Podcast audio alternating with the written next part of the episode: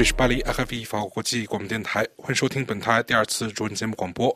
今天是二零二四年二月十一日，星期日，现在是国际标准时间十一点，巴黎时间十二点，北京和港台时间十九点。首先播报今天的新闻内容提要。俄罗斯昨夜今晨加大了对乌克兰夜间袭击。根据乌克兰今天的宣布说，今天凌晨前已经拦截摧毁了俄罗斯发射的四十五架无人机中的大部分，所幸没有造成多少物质破坏，但有一名妇女被无人机制导的炸弹炸死。以色列军队今天报告，在加沙再发现了一个数百米长的隧道网络，部分地道位于联合国近东救济工程处加沙总部的下方。以色列指这是联合国巴勒斯坦主要救援机构被哈马斯利用的新的证据。消息称，联合国机构及时声明不知情。中国驻俄罗斯大使张汉辉对俄新社表示说，俄罗斯总统普京预计今年将访问中国，两国领导人还计划在年内举行多次会晤。菲律宾今天指控中国海警船对菲律宾船舰做出拦截和围堵危险动作。菲律宾在有争议的黄岩岛海域部署了一艘船舰，该船成为菲律宾与中国争议的新的目标。美国和欧盟正在商谈合并双方努力的一个核心领域，让资源丰富国家的关键矿产供应商参与进来，寻求简化双方在未来技术关键材料领域对抗中国主导地位的努力。美国前总统特朗普昨天说，北约如果不出钱就抛弃他，并还要鼓动普京为所欲为。白宫指控此表达令人震惊且精神错乱。听众朋友们好，我是福林，下面请听今天新闻节目的详细内容。俄罗斯昨夜今晨加大了对乌克兰的夜间袭击。根据乌克兰星期天宣布说，今天凌晨前已经拦截摧毁了俄罗斯发射的四十五架无人机中的大部分，所幸没有造成多少物质破坏，但有一名妇女被无人机制导的炸弹炸死。据法新社今天引述乌克兰空军在电报群上的报告说，昨夜今晨俄罗斯军队发动了四十五架无人机的袭击，但其中四十架。伊朗造无人机被摧毁。据第聂伯罗中部地区的州长报告说，遭拦截坠毁掉落的无人机碎片导致了一名三十九岁男子受到轻伤。据首都基辅和切尔卡瑟中部地区当局称，现阶段没有发现多少损坏，但有州长说，空中制导的炸弹袭击了哈尔科夫东部地区的奥迪。亚内村造成一名五十六岁的妇女死亡。前一天，在哈尔科夫，无人机夜间袭击了一座加油站，导致街上出现了火和火灾，造成七人死亡，其中包括三名年龄分别为七岁、四岁和一名六个月大的儿童死亡。大约有十五栋屋子遭遇了大火。以色列军队今天报告，在加沙再发现了一个数百米长的隧道网络，部分地道位于联合国近东救济工程处加沙总部的下方。以色列指控这是联合国巴勒斯坦主要救援机构被哈马斯利用的新的证据。消息说，联合国机构及时声明对此不知情。据路透社今天报道称，以色列军方报告，哈马斯在联合国加沙总部下方设有指挥隧道，在联合国属下近东救济工程处陷入危机之际，以色列陆军工程师带着外国新闻媒体的记者通过这些通道进行参观。联合国近东救济工程处已经启动内部调查，一系列捐助国因为以色列上个月指控该机构部分员工兼任哈马斯特工而冻结了资金。巴勒斯坦人指责以色列伪造信息来侮辱近东救济工程处。该机构在加沙地带雇佣了一万三千名员工，近年来一直是依赖援助的民众的生命线。该机构经营学校、初级保健和其他社会服务，并分发援助。根据联合国指，该机构是纯粹的人道主义活动。在严密护送下的外国记者们今天进入联合国机构大院外围一所学校旁边的一个竖井，下降到混凝土支撑的隧道。以色列军方说，这条隧道长七百米，深十八米，配备分叉测试建筑。地道里还有办公室，里面的钢制保险箱已经被打开并被清空，还有瓷砖厕所。一个大房间里装满了计算机服务器，另一个房间里装满了工业电池。以色列军方认为，该地道是供能中心，隧道所用能量都是从这里提供的。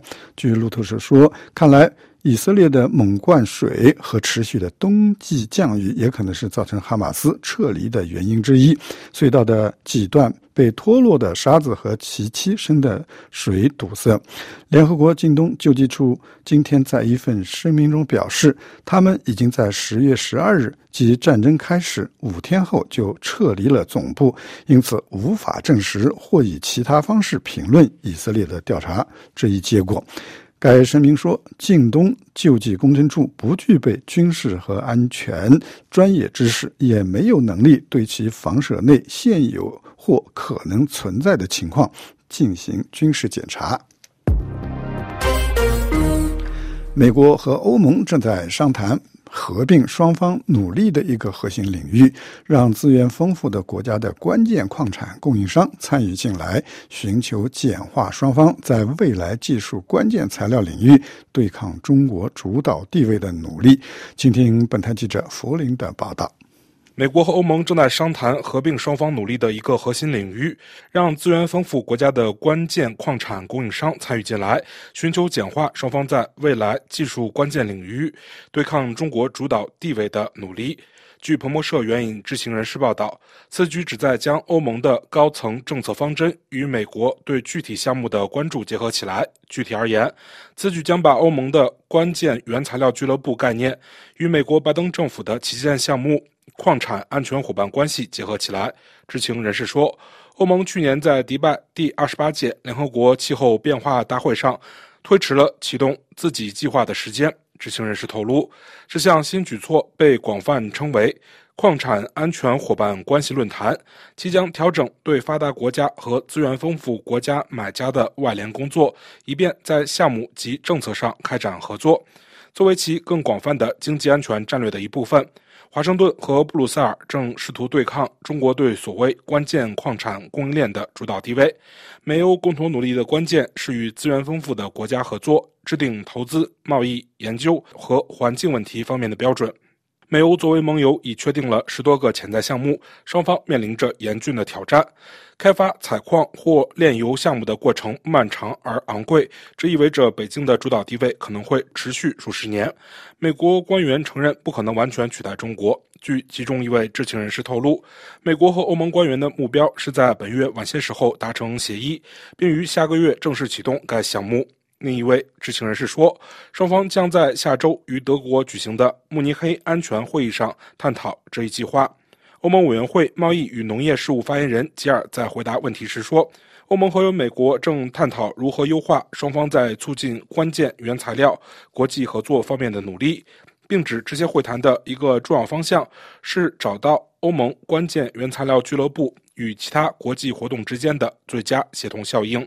一位不愿透露姓名的美国国务院官员在探讨内部事务时说，双方认为分别针对资源丰富国家的外联计划会重复工作，并可能造成混乱。该官员说，双方还希望确保在减少西方国家在生产及加工关键矿产方面对中国的依赖这一更广泛的目标上保持一致。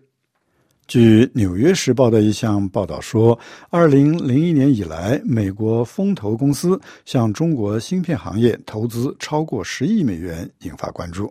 请听本台记者肖曼的报道。这份由美国众议院美中战略竞争特别委员会的两党成员周四发布的报告显示，这五家美国公司是纪元资本、金沙江创业投资基金。高通风险投资、红杉资本和华登国际，他们为一百五十多家中国公司提供了资金。这些资金中有约一点八亿美元流向委员会所称的直接或间接支持北京军方的中国公司，其中包括美国政府所称为中国军事研究设备和武器研制提供芯片的公司，例如中国最大的芯片制造商中芯国际。这份众议院委员会的报告主要针对拜登政府。为切断中国获得美国融资渠道而实施全面限制之前的投资，报告没有指控任何公司有非法行为。去年八月，拜登政府禁止了美国风险投资和私募股权公司投资中国的量子计算、人工智能和先进半导体。拜登政府也已对向中国出售先进芯片。和芯片制造设备施加了全球范围的限制，认为这些技术能帮助提高中国军事和间谍机构的能力。自从一年前成立以来，该委员会一直呼吁对中国提高关税，将福特汽车和其他与中国公司一起开展业务的美国企业作为调查对象。并特别关注涉及中国购物网站的强迫劳动问题。报告建议国会限制为所有受到美国某些贸易限制或被列入联邦政府红旗名单的中国实体及其母母公司和子公司的投资，这将包括与中国军方合作或与中国新疆地区的强迫劳动有关的公司。美国立法者表示。美国政府也应该考虑对生物技术和金融科技等其他行业实行控制。美国政府官员越来越多地认为，即使是与民营的中国技术企业的商业关系也存在问题。他们认为中国试图利用民营部门的专业知识来实现军队的现代化。菲律宾今天指控中国海警船对菲律宾船舰做出拦截和围堵危险动作。菲律宾在有争议的黄岩岛海域部署了一艘船舰，该船成为菲律宾与中国争议的新的目标。据路透社今天报道称，菲律宾指责中国在黄岩岛附近进行危险行动。菲律宾海岸警卫队星期天指责中国船只本月在南海黄岩岛附近巡逻时进行排险与封锁的演习。马尼拉海岸警卫队在一份声明中表示，菲律宾九十七米长的船只在浅滩附近进行了尾期九天的巡逻，四艘中国海警船。跟踪该船超过四十次。菲律宾指控说，四艘中国海上民兵船也出现在浅滩附近。黄岩岛位于菲律宾专属经济区内，中国也声称拥有主权，使其成为亚洲争议最激烈的海域之一，也是冲突的爆发点。中国驻俄罗斯大使张汉辉对俄新社表示说，俄罗斯总统普京预计今年将访问中国，两国领导人还计划在年内举行多次会晤。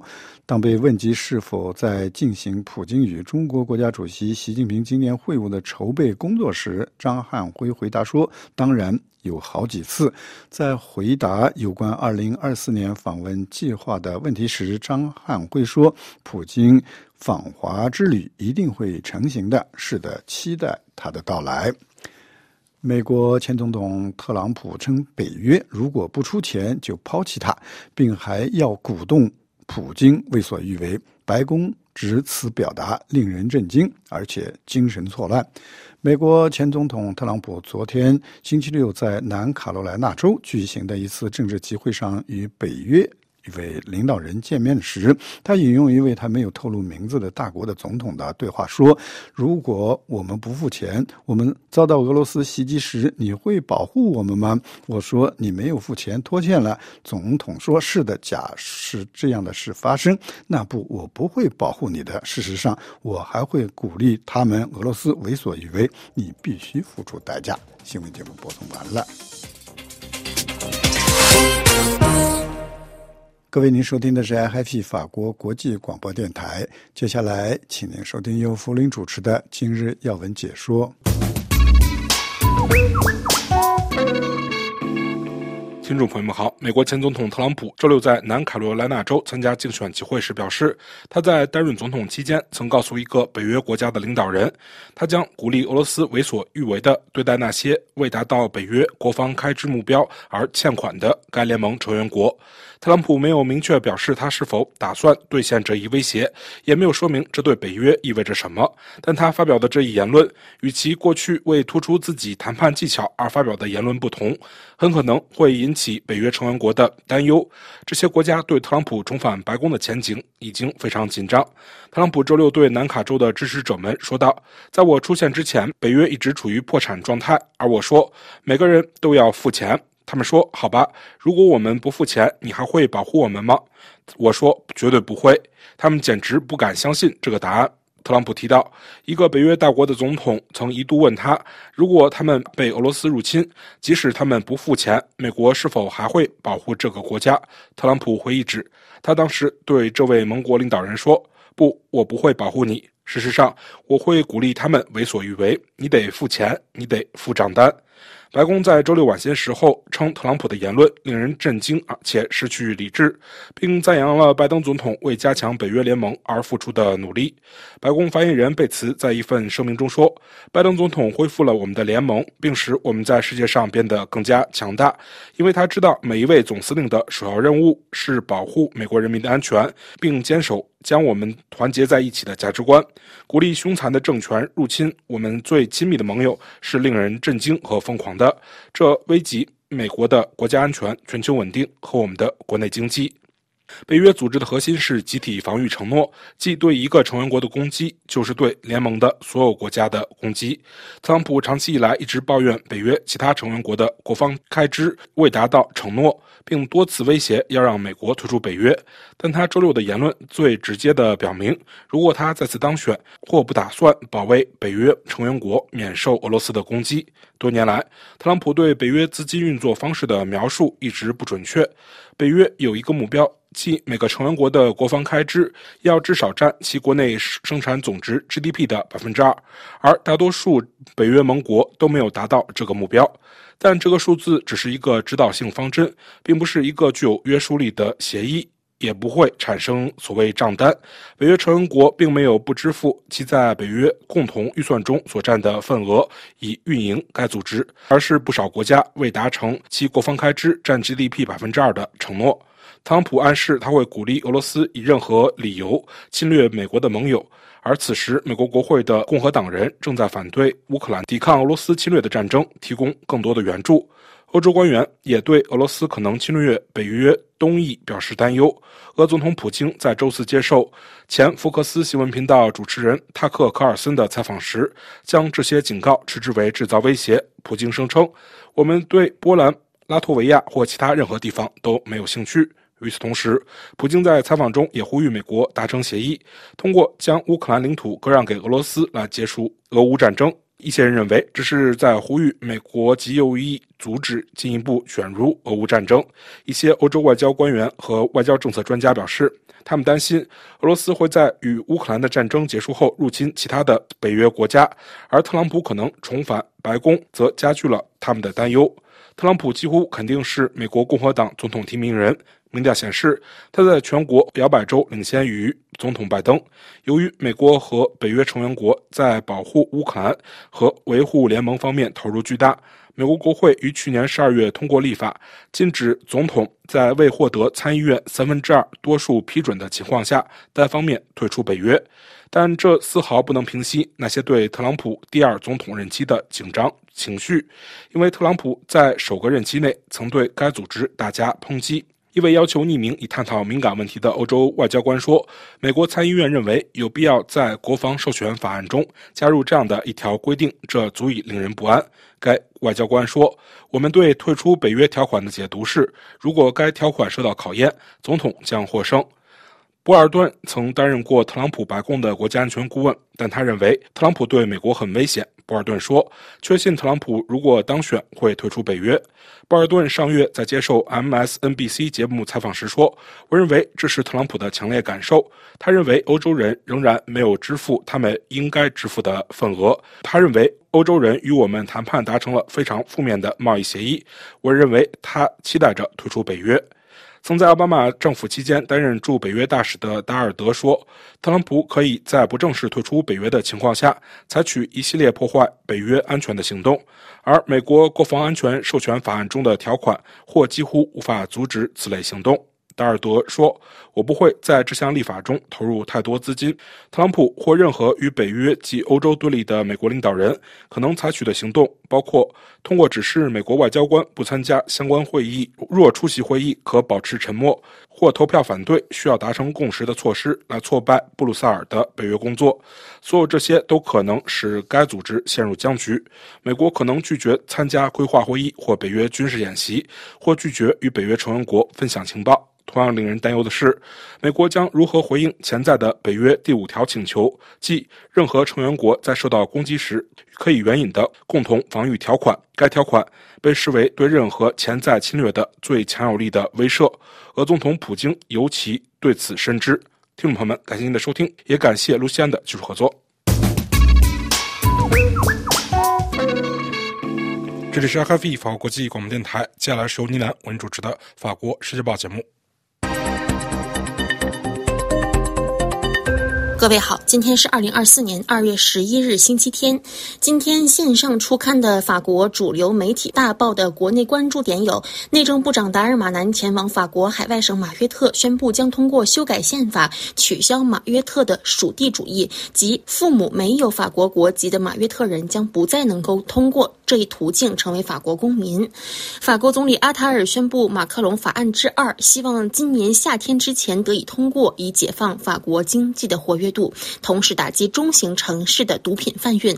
本周末，在一场纪念极右翼作家的活动上，巴黎警方逮捕并拘留了三十九名极右翼人士等话题。今天的国际焦点则包括欧盟的新财政限制政策，力图确保公共财政的健康性和欧盟投资能力的稳定性。泽连斯基本周末表示，已经向马克龙提出了乌克兰在国防物资方面的需求，以及美国大选、巴以战争的局势走向等等。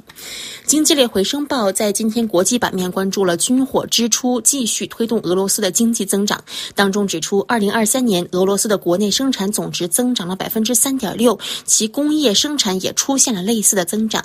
回声报驻莫斯科记者分析认为，这是俄罗斯经济在面对西方制裁的时候具有弹性，但比以往任何时候都更受国家控制的产物。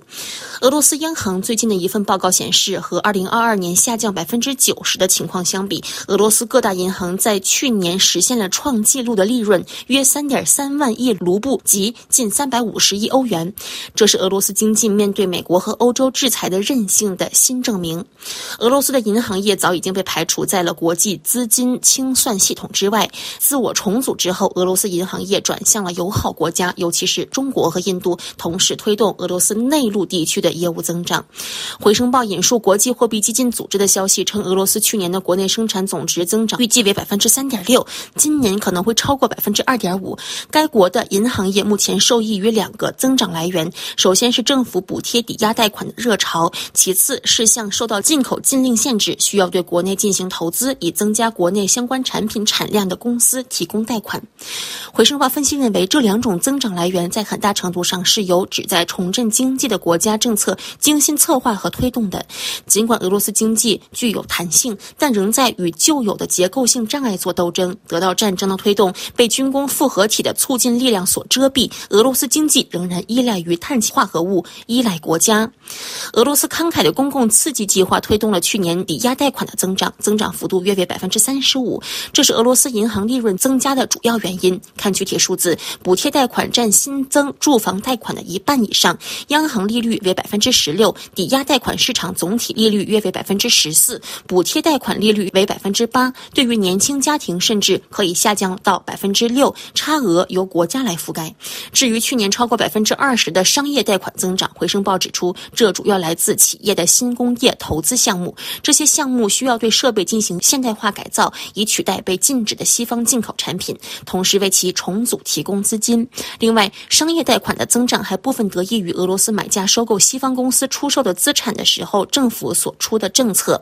这些资产的售出由财政部控制委员会来授权，折扣至少为一半。不过，买家仍必须找到资金来融资，因此银行贷款有所增加。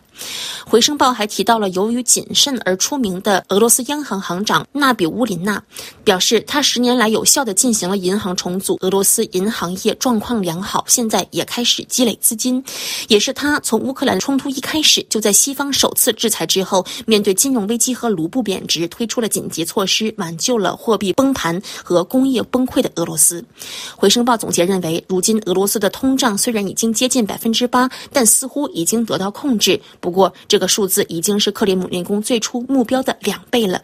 俄罗斯本国货币也已企稳，但大幅贬值，一欧元目前接近兑换一百卢布。《费加罗报》今天线上大篇幅关注了芬兰总统选举，俄罗斯威胁背景下紧张的第二轮选举。芬兰人本周日投票选举他们的总统。《费加罗报》指出，自从去年加入北约以来，芬兰总统的职能有所增强。今天大约有四百三十万名选民必须在前保守派总理亚历山大·斯塔布和前外交部长佩卡·哈维斯托之间做出选择。亚历山大·斯塔布在一月二十八日的第一轮投票当中，以百分之二十七点二的得票率名列第一。佩卡·哈维斯斯托是绿党成员，但本次以独立人士身份参选。上一轮投票支持率为百分之二十五点八。《费加罗报》指出，在芬兰与总理相比，总统的权力有限。不过，芬兰总统是武装部队的最高统帅，也和政府合作统领外交政策。这个北欧国家在冷战期间保持中立，在俄方入侵乌克兰之后，结束了长达三十年的军事不结盟战略。去年，鉴于涌入大量移民造成危机，芬兰已在十一月关闭了和俄罗斯的边境。《费加罗报》引述芬兰公共电视台 YLE 周四进行了一项民意调查，称亚历山大·斯塔布的支持率为百分之五十四，哈维斯托的支持率为百分之四十六。两人在对俄采取加强制裁立场上有着共同的愿景。好了，以上是今天的法国报纸摘要，我是倪楠，感谢收听。这里是 IFE 法国国际广播电台，接下来是我台驻曼谷特约记者江峰为你带来的曼谷专栏。听众朋友，南海紧张局势持续升温。近期，美国出动航母舰队和菲律宾频繁开展海上军事演练，而声称拥有南海主权的中国同样调动海空军力展开例行巡逻。随着台湾海峡敏感性日益升高，在地区引发南海冲突爆发，美国全球安全控制力受到挑战的舆论。与此同时，全球第三大民主国家印度尼西亚即将迎来总统大选，选举结果对未来包括南海局势在内的地区安全影响同样引发关注。综合泰国媒体报道，随着南海局势持续升温，菲律宾和美国在短短三个月时间内，在南海进行了第三次联合巡逻，两国的防务安全关系在跟中国关系紧张的情况下，加强了相互之间的协调操作性。据悉，这是自二零二三年十一月以来，菲美两国之间举行的第三次联合海上军事训练。几天前，美国、日本、澳大利亚军舰以维护印太地区海空航行自由为名，在南中国海地区进行联合军事演练。相关分析认为，目前在俄乌战争、加沙冲突和红海胡塞武装危机的严峻挑战下，美国仍然调集卡尔文森号、罗斯福号和里根号三个航母舰队战斗群齐聚亚洲。这个罕见现象反映出美国对印太战略的重视。在非美海军联合训练的同时，中国军队在南中国海执行海空例行巡逻任务。中国人民解放军南部战区微信公众号称，军队时刻保持高度戒备。坚决维护国家主权、安全和海洋利益。中国根据历史依据声称对南海大部分地区拥有主权，这与南海周边的东南亚国家越南、菲律宾、马来西亚、文莱和印尼声索的主权海域产生重叠。菲律宾一度提告海牙总裁庭，并且取得胜诉。中国对此不予接受，持续强化对南海地区的实际控制。去年以来，菲律宾和中国的船只在南海争议水域进行对峙，南海地区紧张局势不断加剧。菲律宾总统小马科斯立场强硬，并试图维护菲律宾在南中国海的主权主张。小马科斯透过社交媒体表示：“我们的目标是通过合作努力强化区域安全，与美国建立密切的伙伴关系。”以维护我们的共同利益。根据透露，菲律宾总统已经批准购买第一艘潜艇。不过，外界猜测，菲律宾海军购买潜艇可能会让存在争议的南海局势更加紧张。与此同时，菲律宾、越南也在强化海上安全方面进行合作。小马科斯上月底访问越南期间，双方签署的安全备忘录涉及防止南海突发事件和海警机构的海上合作，旨在共同应对南海威胁。菲律宾领导人还强调，越南是菲律宾在东南亚唯一的战略伙伴。越南总理范明政对此表示，国际和地区形势瞬息万变，错综复杂，因此需要我们更加紧密的团结合作。除了安全协议外，小马科斯还跟越南达成了采购大米计划。据了解，菲律宾和印尼同样计划在边境巡逻和国防安全方面开展双边合作。印尼总统佐科威今年一月访问菲律宾期间透露，印尼将与东盟其他国家合作。尽快与中国协商建立一个关于约束海上行为的框架，以签订南海行为准则。印尼总统大选今天进入静默期，三组主要的总统候选人将在二月十四号全民投票中展开角逐。根据印尼选举委员会透露，印尼二点七亿人口中有超过二点零四亿人登记投票。作为全球第三大民主国家。凡是年满十七岁的印尼公民均可投票。二零一九年印尼大选投票率为百分之八十一。根据当地民调结果显示，七十二岁的现任国防部长普拉博奥和印尼总统佐科威长子梭罗市市长吉布兰组成的正副总统候选人组合支持率过半，极有可能在第一轮投票中以过半票数当选。面临当前愈演愈烈的南海争端。印尼总统佐科威明确表示，东盟不代表任何国家或者参与大国竞争。如今，随着新总统人选即将浮出水面，印尼新领导人的南海立场值得特别关注。曼谷江峰，法国国际广播电台中文部撰稿。这里是 RFI 法国国际广播电台下面重播新闻提要。俄罗斯加大演习乌克兰，以色列指控加沙联合国机构下藏匿哈马斯地道作战指挥，联合国机构澄清不知情。特朗普称北约不出钱就抛弃他，并还鼓励普京为所欲为。白宫指此令人震惊且精神错乱。欧盟和美国将协作应对中国对关键矿产的控制。中国驻俄大使称，中方期待普京今年访华。菲律宾与中国在黄岩岛再起争议，马尼拉指控台湾报告更多中国气球飞越台湾海峡，北京称是民企行为。学者称中国经济成长百分之五点二不靠谱，或仅有零至百分之一之间。马英九今于台湾的家乡祭祖，言称我们中国人。听众朋友，接下来首先是由我台特约记者桑宇为您带来的微言微语节目。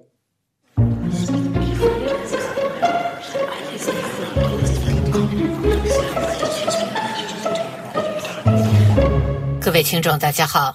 今天用网传一位清华退休教授撰写的春联开篇，上联是“去毛病，普天同庆”，下联是“除恶习，大地回春”，横批是“国泰民安”。有网友表示，这幅春联道出了中国人民的心声与期盼。还有一幅道出亿万股民心声的春联，如下：千古跌停辞旧岁，万众套牢迎新春，横批蒙在鼓里。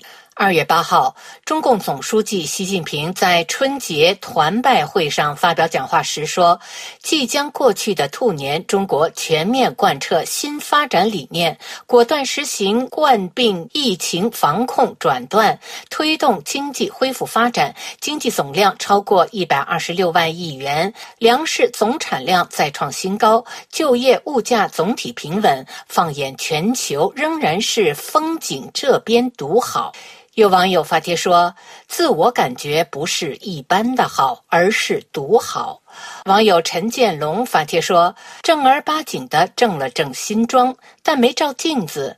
正所谓砂锅里炖驴头，肉烂嘴不烂。”另有网友发帖说：“不要仗着自己脑子有问题就为所欲为。”网友某村普通村民发帖说：“股价大跌，韭菜跳楼，房地产烂尾，欠债过万亿，失业创新高，外资大举撤离，创纪录走线偷渡美国，富豪移民，韭菜失业睡大街，新年不可除夕。”回乡遭天谴，暴风雪堵路，塞了五天回不了家，这真是风景这边独好呢。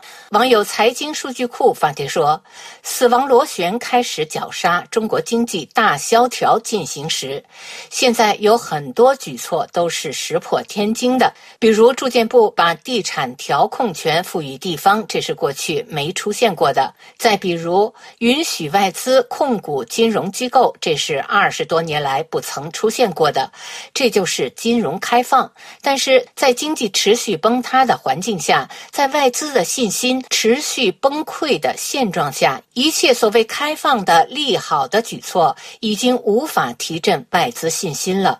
为什么曾经华尔街和这里关系如此紧密？其中一个重要的因素就是华尔街渴望深入这里的金融市场，分得一杯羹。如今已经开放了。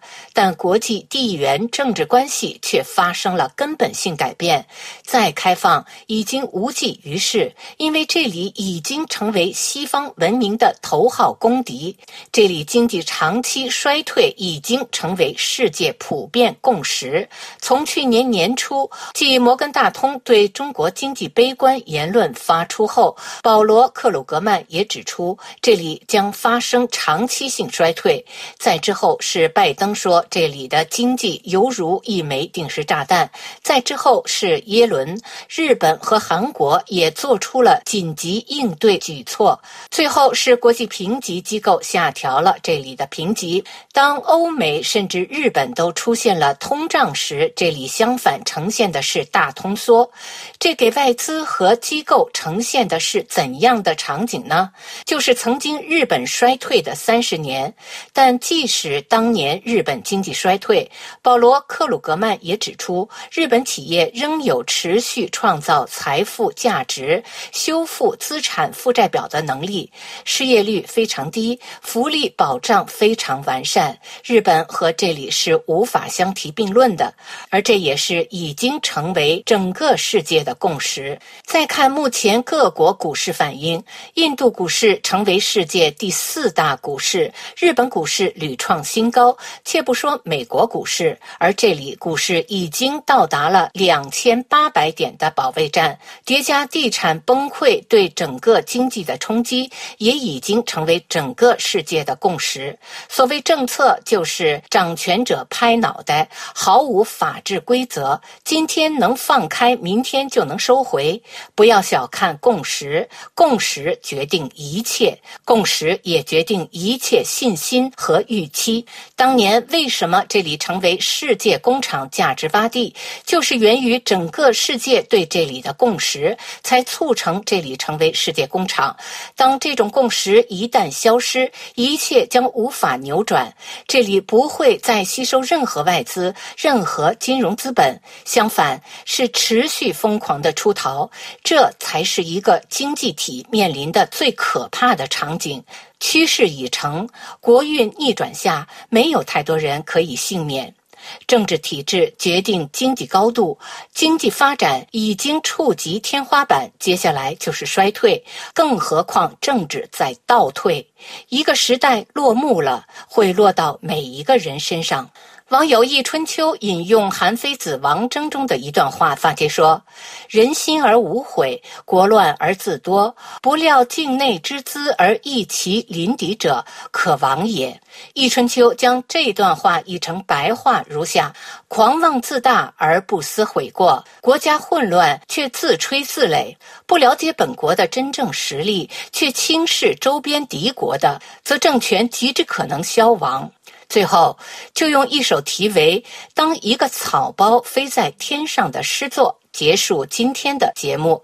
诗作者马启代在诗中写道：“当一棵草飞起来，一定不是因为它有了翅膀；当一个草包飞上了天空，一定是许多草有了妄想症。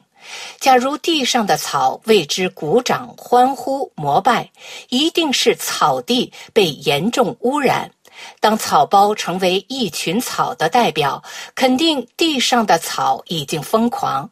一个草包要与太阳一起飞翔，这荒诞的一幕正在上演。没有一个草包能让人长久仰视。草包的悲剧也是草们的悲剧。以上是今天的微言微语，我是桑榆。这里是 FFE 法国国际广播电台，接下来是由旅法学者赵月胜为您带来的欧洲思想文化长栏节目。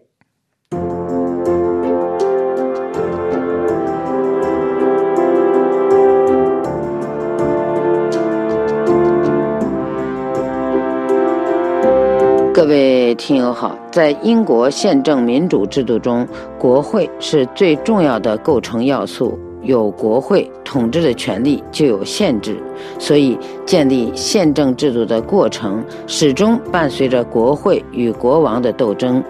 一六四零年英国革命就是这个斗争的高峰。随后，英国的宪政建设虽还有起伏，但道路已经开通。在今天的欧洲思想文化长廊节目时间，旅法中国学者赵月胜介绍英国宪政制度的故乡，关于一六四零年英国革命，诛杀暴君之二，国会觉醒。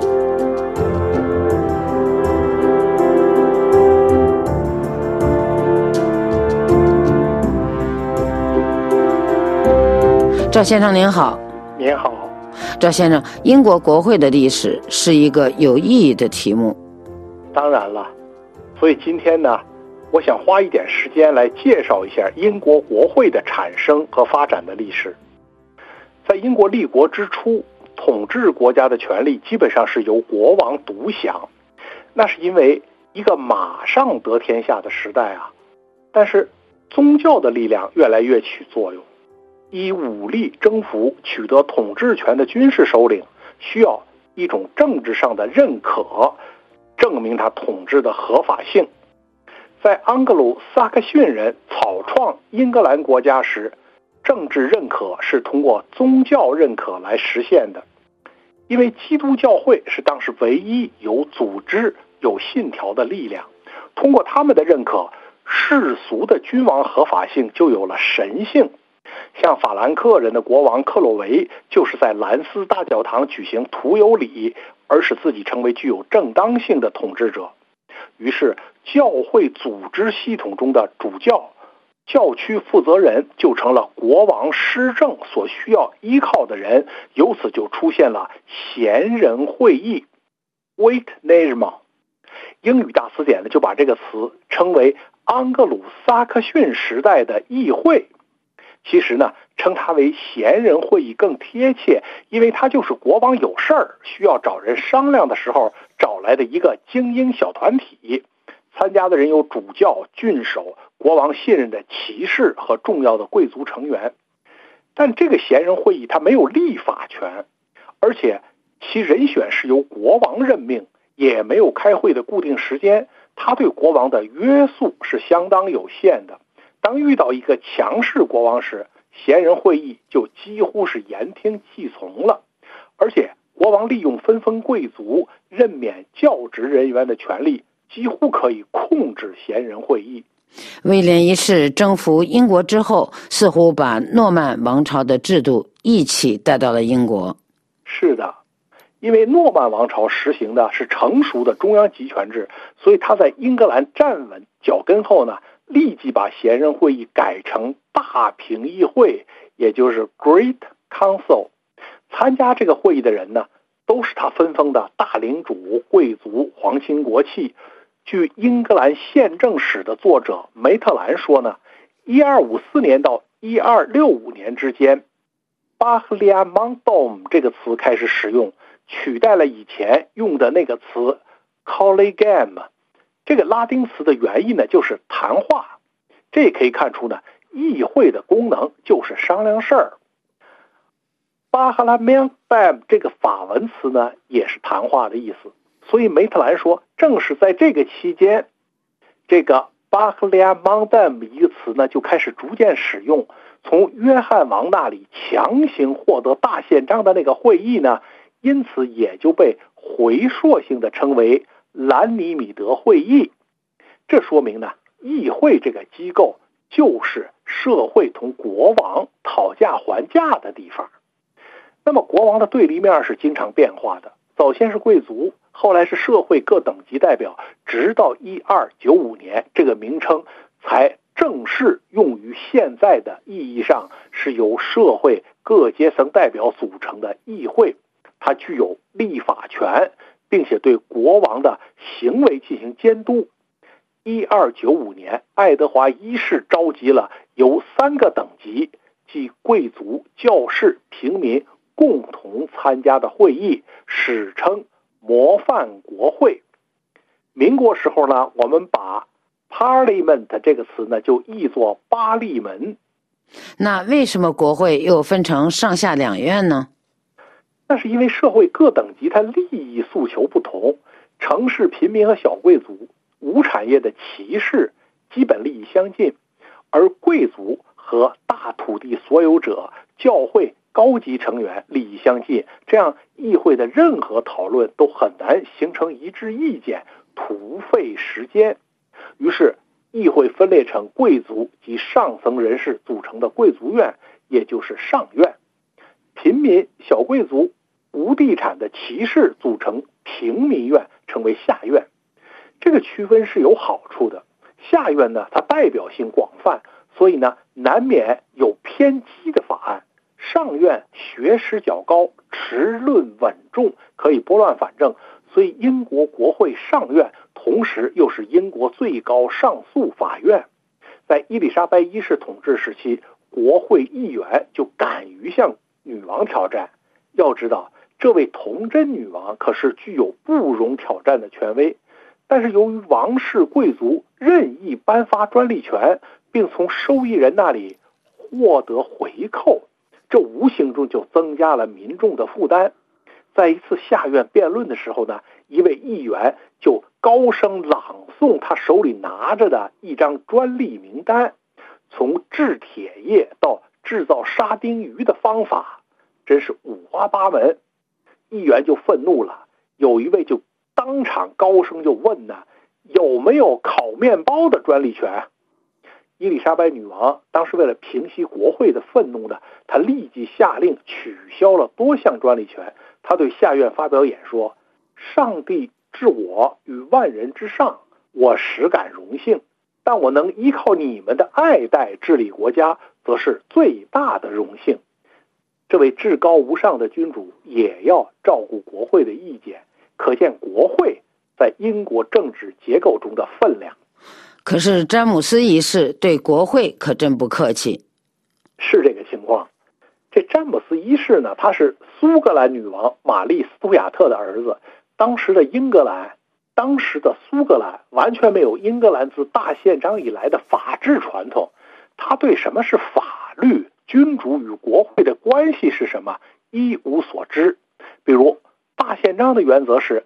国王只能根据人民赞同的法律实行统治，不应该把人民不赞成的东西强加给他们。但是詹姆斯接受的是君权神授、君王绝对权力这一套观念，所以他继位后召开的第一届国会，就提出了国王特权。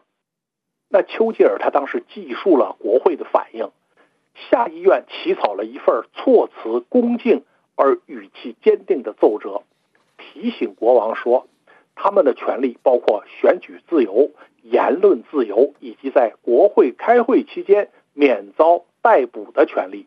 他们在奏折中还抗辩说，国王的特权可以轻易地与日俱增，而臣民的权利多半是长期原封不动，而人民在他们比较了解的问题上发出呼声，是上帝的旨意。我们可以看出啊，下院的回答已经认为他们是人民的代表。依据英国的宪政原则，国会是管钱的。那詹姆斯一世从苏格兰的穷乡僻壤跑到当时最发达的城市伦敦登基，又一身兼两个王国的国王，有点一夜暴富的感觉，所以他花钱是大手大脚。可每当有财务上需要的时候呢，他又不得不找国会，而国会认为呢，国王自己的领地和特划给国王的海关税收。已经足够国王自用，不能再向国会要钱了。结果，国王和国会的关系就急剧恶化。除了要钱，詹姆斯一世就不召集国会开会。这不等于废除了国会的功能吗？当然了，时任大法官的培根呢，就是那位宣扬知识就是力量的哲学家，在权势面前那是卑躬屈膝。一味的去迎合国王，说国王的专制统治是有充分理由的。这个人呢，人品很差，贪权贪利，后来因为受贿罪受到了惩罚。而与培根持相反意见的，就是我们上次提到的科克大律师。他坚称，当国王与国会发生冲突时，应当由法官依据英国的习惯法来裁决。法庭有权审查国王和国会的法令是否合法，这就是宪政制度中一条最重要的原则——司法审查。没有这一条，法律就是不可靠的。可是詹姆斯一世认为，法官可以在国王和国会冲突中充当仲裁人，但是法官的地位和国王任命的其他官员一样，必须听从国王的指挥。培根他还很无耻地宣称啊，说法官应该做国王指挥的雄狮，但科克和当时的一批议员呢，却坚持认为法律不能任人杜撰，也不可更改，因为它是英国人千百年来积累下来的东西，我们只需要发现它、解释它，依据它来判定正义与非正义。有罪、无罪，公正和不公正。好的，那就谢谢赵月胜。谢谢。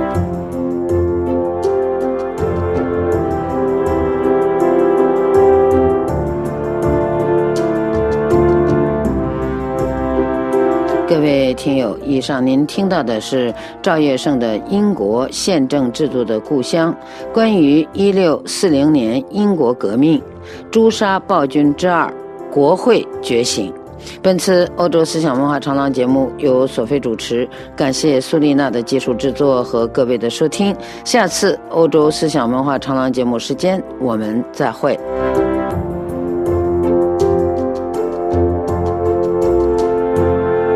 这里是 RFI 法国国际广播电台，接下来请听法语教学节目。L'affaire du coffret dernière。收场的一天终于到了，大家都待命行动。我们很好的藏在小卡车里，而且清楚的看到沙滩和小海湾那个 Galante，但是我看不到那家。那家。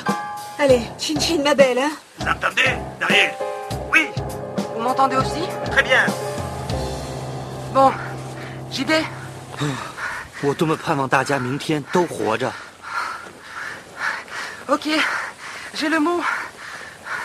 À gauche, dans le rocher blanc. Ok, je vois le coffret. J'y vais. À gauche, dans le rocher blanc。总而言之，在左边，正好在我们的小卡车下面。 Aïe, le soleil Mes yeux C'est foutu 糟糕，娜迦不舒服，因为她的眼睛。 Attention Il y a un homme sur la plage 啊，一个男人在沙滩上。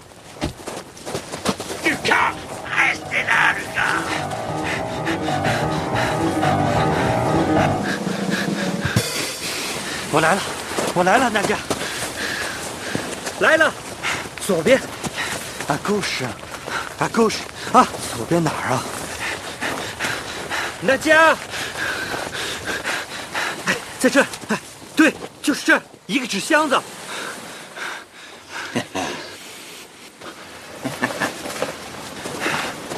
Pas seule, évidemment. Son amoureux est là. Hein? Jean-Pierre? Ne bouge pas Tu as aimé. Jean-Pierre? Viens, ma Nadia. Tout est pour toi. Non Toi, reste là. Nadia est à moi. Ma princesse, vite. Jean-Pierre? Non Jean-Pierre, tu es fou Non Jean-Pierre? Non Laisse-moi, tu me fais mal Nadia? Tu, tu es fou Tu me fais mal Non, Jean-Pierre Non De la rue Laisse tomber ton arme. Nadia est à moi. Gardez le coffret. Merci derrière. De la rue, c'est fini.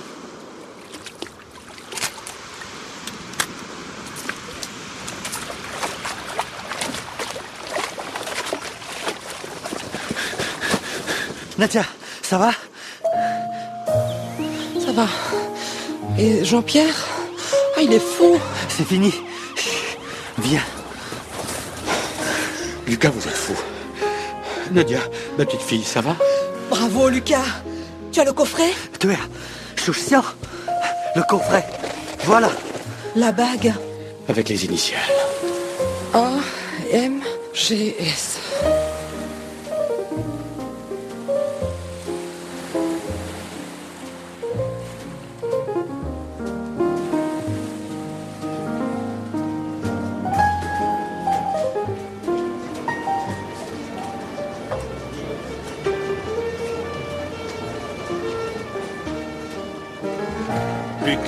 vous êtes terrible, hein Mais bravo, fiston. Alors, vous allez rentrer chez vous Chez lui En Chine Ah non，我将留在法国，和娜迦在一起。与其写关于乔治桑的文章，我要写一篇关于这次疯狂冒险的文章。同时，我等着成为我的报纸在法国的特派记者。La Fac du Coffret 首饰箱的秘密由法国国际广播电台制作，编剧 Kadia Ingman，音乐 Iho Hondala，导演 Jean-Pierre Chevillard 和 Anushka Nodahas。这里是 RFI 法国国际广播电台，下面重播新闻提要。俄罗斯加大夜袭乌克兰，以色列指控加沙联合国机构下藏匿哈马斯地道作战指挥，联合国机构澄清不知情。特朗普称北约不出钱就抛弃他，并还鼓动普京为所欲为。白宫指此言论令人震惊且精神错乱。欧盟和美国将协作应对中国对关键矿产的控制。中国驻俄大使称，中方期待普京今年访华。菲律宾与中国在黄岩岛再起争议，马尼拉指责。台湾报告更多中国气球飞越台湾海峡，北京称是民企行为。学者称中国经济成长百分之二点五点二不可靠，或仅有零至百分之一之间。马英九今于台湾家乡祭祖，言称我们中国人。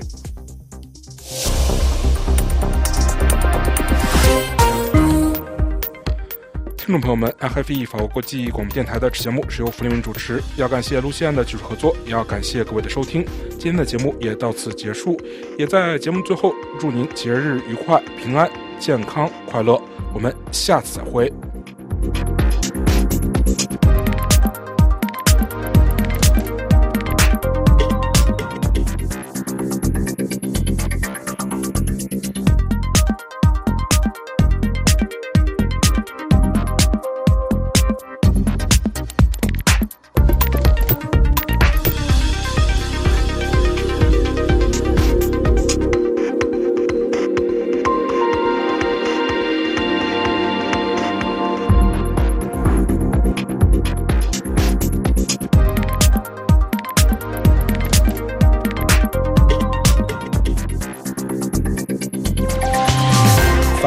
祝您新年快乐。